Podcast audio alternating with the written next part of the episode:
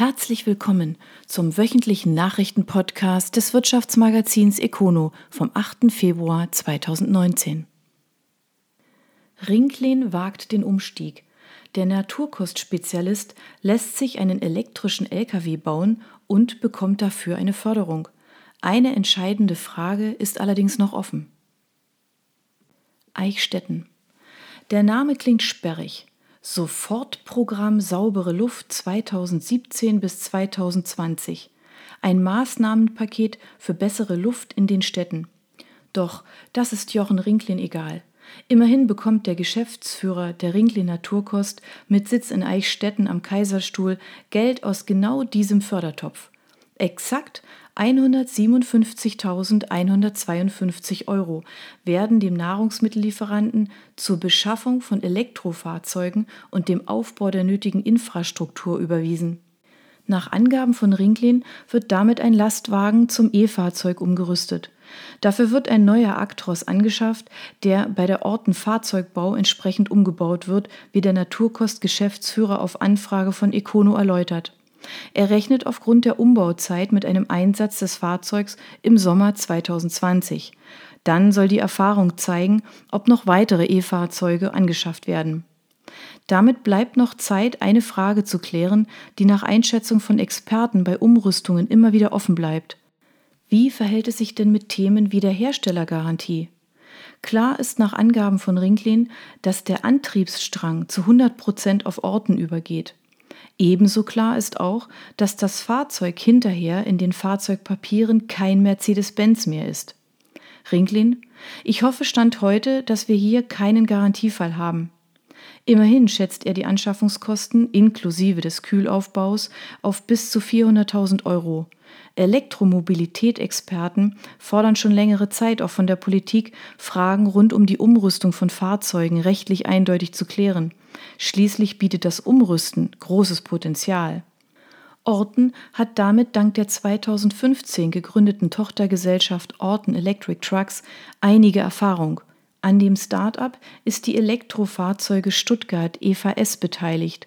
Die Pioniere in Sachen E-Mobilität bauen seit Jahren unter anderem Lieferfahrzeuge für UPS um, stellten jüngst das erste vollelektrische Wohnmobil vor und entwickelten für die Stuttgarter Brauerei Dinkelacker ein Auslieferfahrzeug.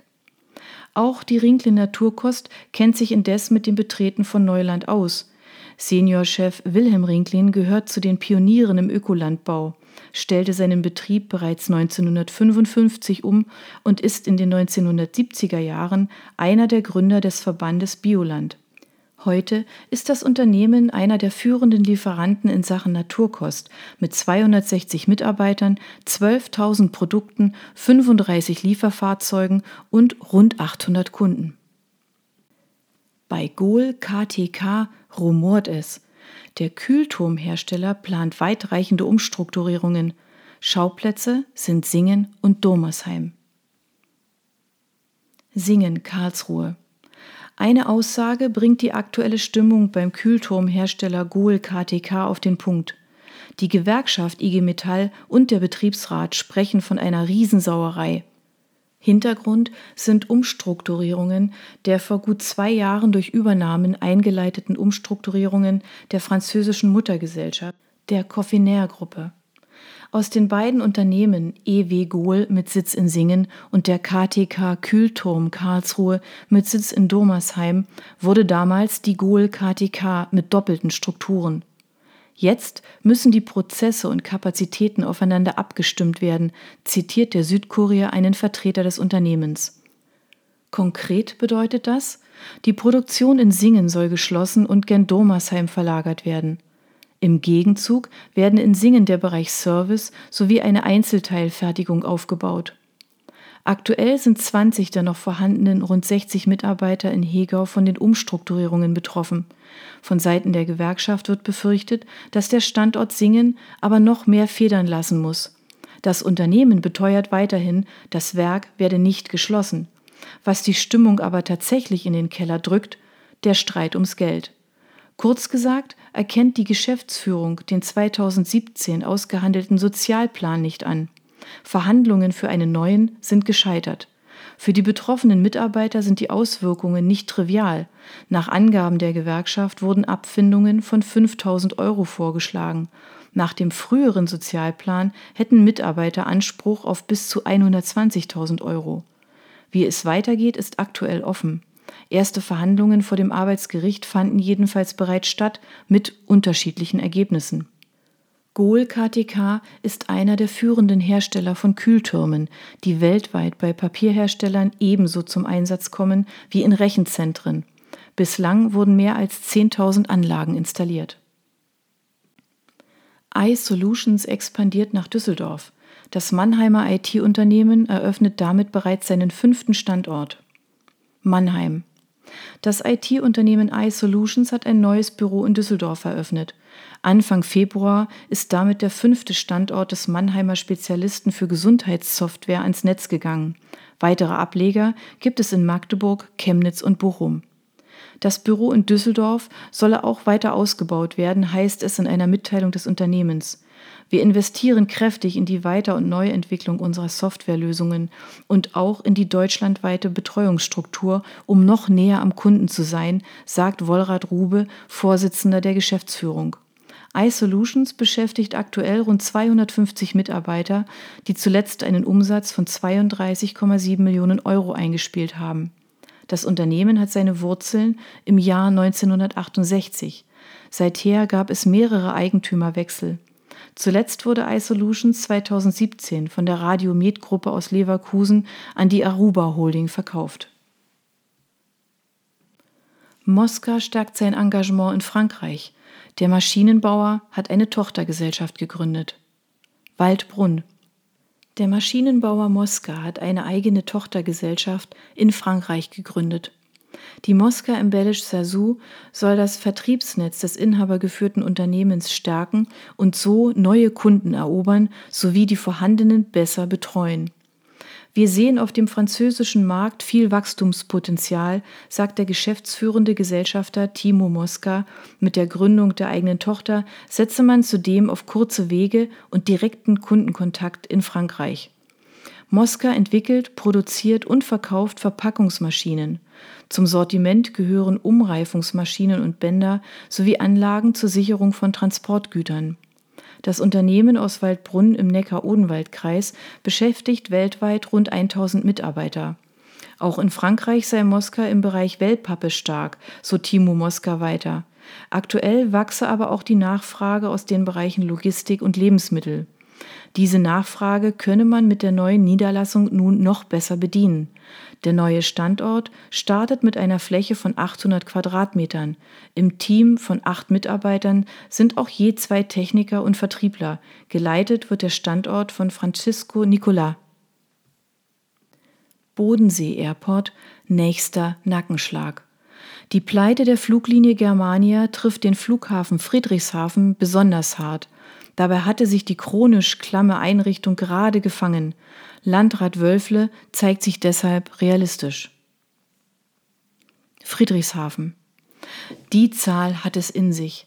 32 Prozent der 540.000 Fluggäste des Bodensee Airport im vergangenen Jahr flogen mit Maschinen von der jetzt pleitegegangenen Airline Germania. Für den Flughafen in Friedrichshafen ist das ein harter Schlag, zumal die Fluglinie den Betrieb im vergangenen Jahr sogar noch ausgebaut hatte. Für das kommende Jahr war überdies die Stationierung einer zweiten Maschine in Friedrichshafen geplant. Mit der Pleite der Airline ist das alles zumindest aktuell Makulatur. Mit Hochdruck arbeitet der Flughafen nun an einer Lösung, irgendwie den Sommerflugplan 2019 und dann das Jahr 2020 zu retten. Allerdings stehen Fluglinien nicht unbedingt Schlange, um einzuspringen. Ein Sprecher des Flughafens zeigte sich dennoch optimistisch. Wir reden mit allen. Und der Geschäftsführer der Bodensee Airport, Klaus-Dieter Wehr, wirft ein Pfund in die Waagschale. Die von hier aus angebotenen Routen konnten wirtschaftlich sehr erfolgreich betrieben werden. Wir sind deshalb zuversichtlich, dass ein passendes Flugangebot auch in Zukunft alle Chancen hat. Lothar Wölfle, Landrat im Bodenseekreis, der zusammen mit der Stadt Friedrichshafen größter Anteilseigner an der Betreibergesellschaft des Flughafens ist, zeigte sich indes realistisch. Immerhin ist die Pleite der Germania die insgesamt sechste, die Friedrichshafen seit dem Jahr 2010 trifft. Die Erfahrungen der jüngeren Vergangenheit haben gezeigt, dass eine solche Lücke nicht so schnell zu füllen sein wird, und er blickt zugleich auf die Konsequenzen. Natürlich müssen auch die finanziellen und organisatorischen Planungen an die neue Situation angepasst werden. Ähnliches fordert der Friedrichshafener Oberbürgermeister Andreas Brandt, ebenso wie die Abstimmung mit Aufsichtsrat und Gesellschaftern. Die Skepsis der beiden Funktionsträger ist verständlich. Immerhin ist der Bodensee Airport seit Jahren finanziell klamm. Die Schulden betragen rund 20 Millionen Euro und in den kommenden Jahren müssen mehr als 10 Millionen Euro investiert werden. Ende 2017 hatten millionenschwere Zusagen von Stadt und Landkreis das wirtschaftliche Durchstarten ermöglicht. Es gab zwar erste Anzeichen für eine Entspannung, die hing aber eben mit Germania zusammen. Nun dürfte die Diskussion um die Zukunft neu entbrennen, nicht nur weil nach einer Vorgabe der EU ab dem Jahr 2024 öffentliche Subventionen kaum noch toleriert werden.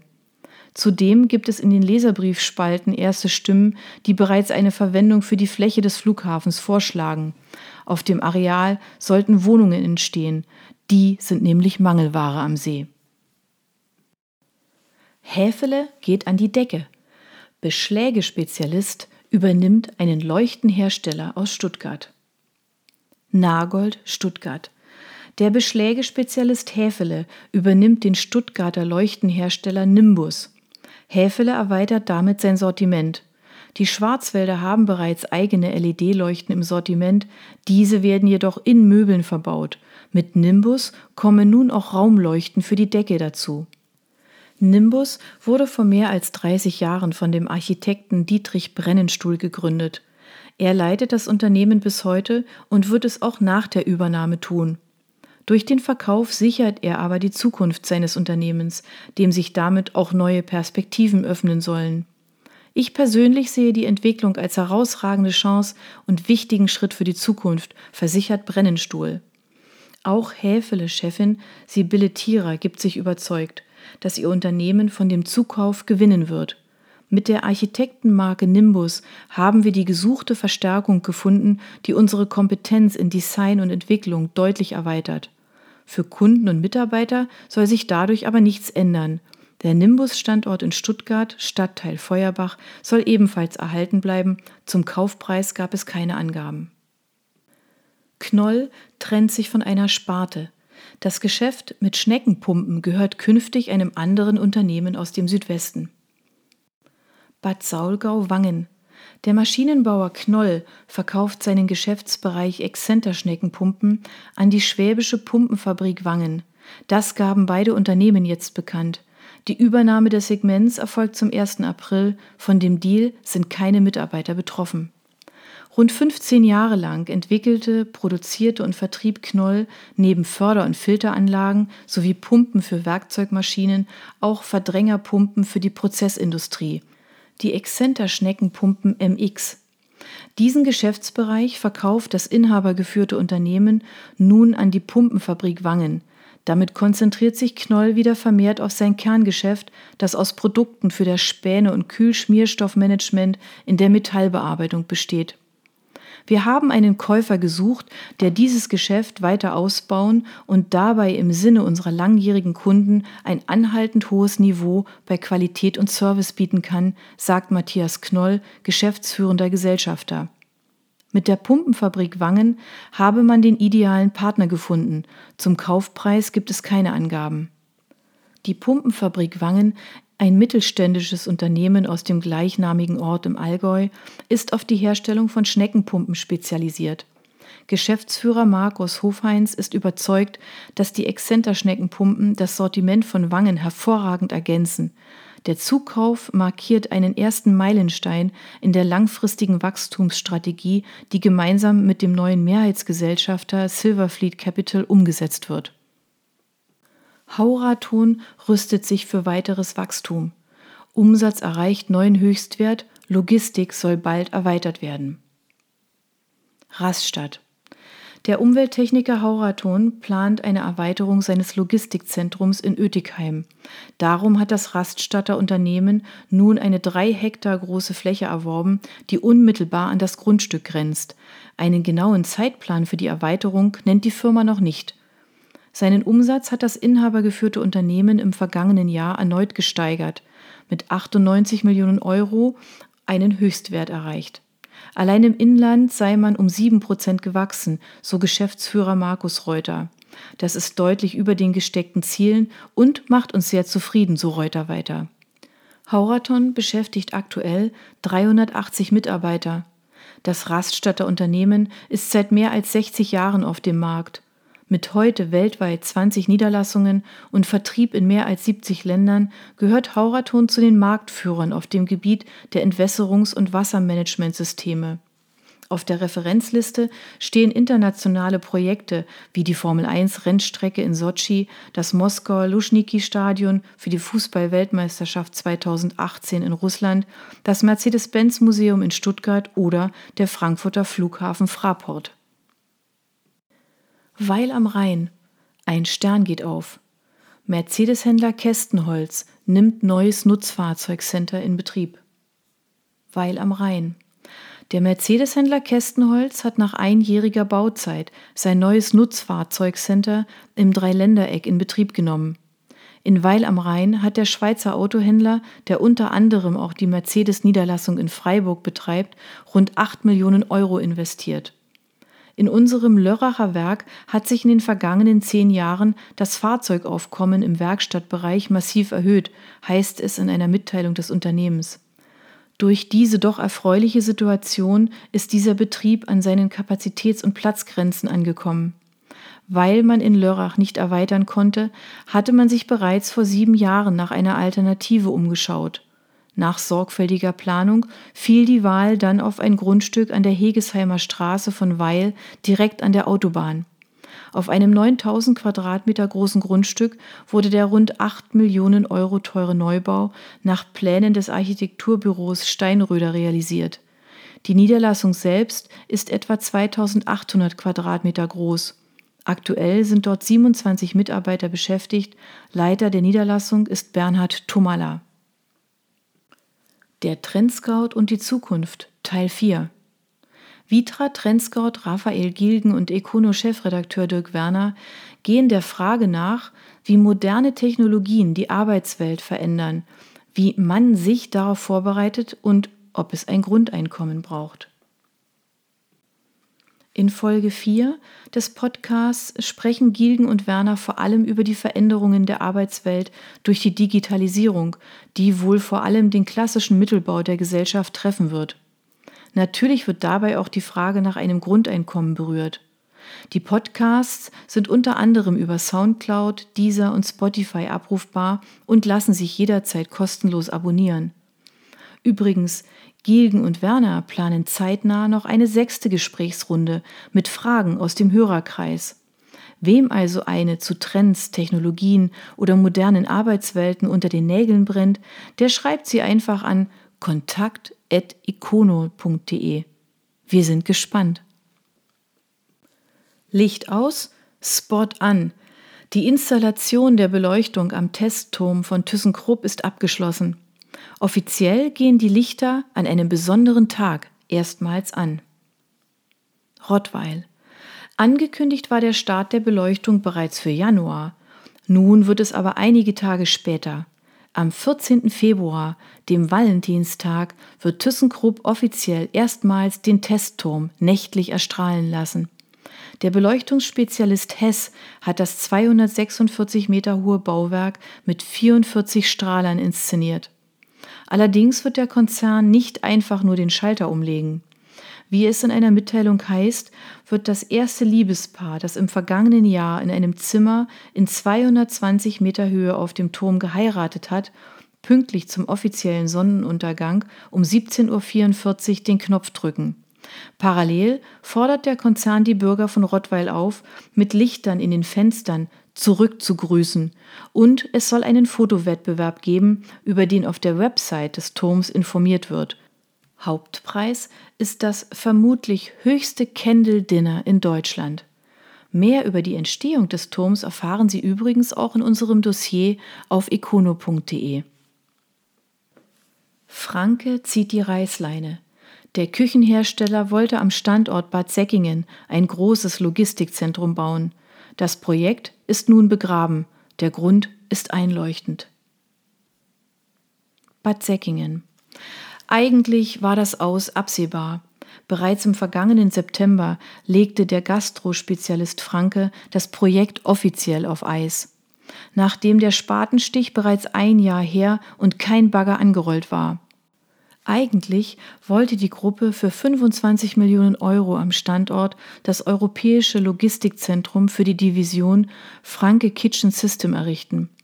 Das Aus bestätigt ein Franke-Sprecher der Tageszeitung Südkorea. Der Stopp der Investition ist indes gut erklärbar. Aktuell läuft demnach ein auf zwei bis drei Jahre angelegter Strategieprozess für die Division. Der Projektname Horizon.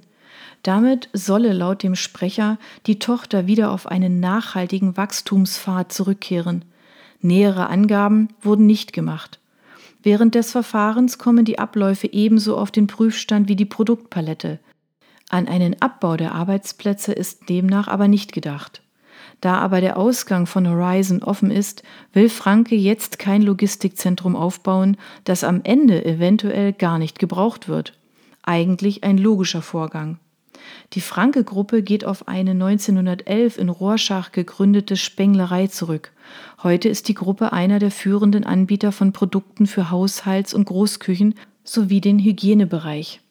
Zu den Produkten zählen Spülen und Armaturen ebenso wie Öfen und Kaffeemaschinen. Franke setzte im Jahr 2017 rund 2,1 Milliarden Schweizer Franken um und beschäftigt gut 8900 Mitarbeiter. In den vergangenen Jahren wurden allein in den Standort Bad Säckingen bereits 24 Millionen Euro investiert, unter anderem in ein Logistikzentrum und ein Bürogebäude. Das waren die Nachrichten des Wirtschaftsmagazins Econo vom 8. Februar 2019. Ihnen gefällt unser Podcast? Dann abonnieren Sie ihn doch ganz einfach. Sie finden uns auf Spotify, SoundCloud, iTunes und vielen anderen Plattformen. Sie möchten mehr zu Personalien, Events oder verschiedenen innovativen Themenschwerpunkten erfahren? Dann schauen Sie doch bei uns auf econo.de vorbei. Wir freuen uns auf Sie.